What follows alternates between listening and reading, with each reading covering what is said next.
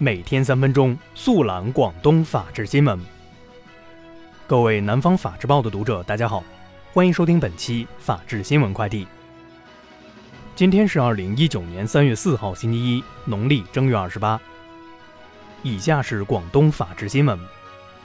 三月一号，外逃十七年的职务犯罪嫌疑人、广东省佛山市南海区原房地产交易所所长黎建雄。主动回国投案，并愿积极退赃。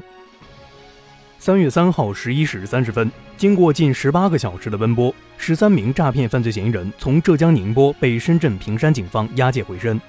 至此，一个以推广网店营销创收为名，诈骗全国二十多个省市女装网店，涉案金额逾百万元，受害人多达数百人的诈骗团伙被捣毁。近日。佛山市三水公安将一名拖欠员工工资的公司法人代表王某抓获。据悉，王某拖欠十二名员工三个月工资，合计二十二多万元，并以转移资产逃避支付劳动报酬。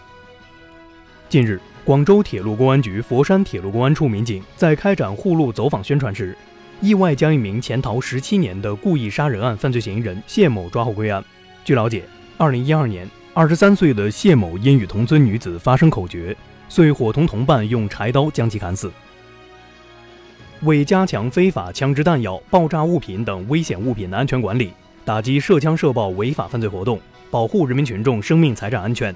连日来，韶关仁化公安各基层所纷纷在辖区中开展集中收缴非法枪支弹药及爆炸物品统一清查行动。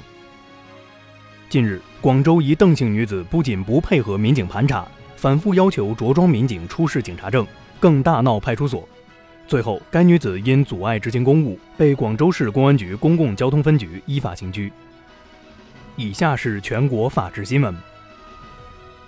三月四号上午，十三届全国人大二次会议举行新闻发布会，大会发言人张业遂说，二零一九年将重点推进四个方面的立法工作，其中包括审议疫苗管理法草案和药品管理法修正草案等，同时。张业遂回答记者提问时表示，已将制定个人信息保护法、人工智能相关的立法项目列入本届立法规划。三月二号，最高人民法院发布《中国环境资源审判（二零一七至二零一八）》白皮书显示，二零一八年，全国法院共受理检察机关提起的环境公益诉讼案件一千七百三十七件，审结一千两百五十二件。三月三号。河北保定市人民检察院通报来源反杀案最新情况，涉事女生父母属于正当防卫，不负刑事责任，决定不起诉。目前，涉事女生一家已经团聚。截至三月二号，内蒙古西乌旗银曼矿业公司二二三重大生产事故中，二十二名遇难者抚恤赔偿工作已结束，遗体全部火化。三月一号，检察机关对福建省福州市晋安区人民检察院。就赵宇见义勇为一案的处理作出纠正，认定赵宇的行为属于正当防卫，依法不负刑事责任。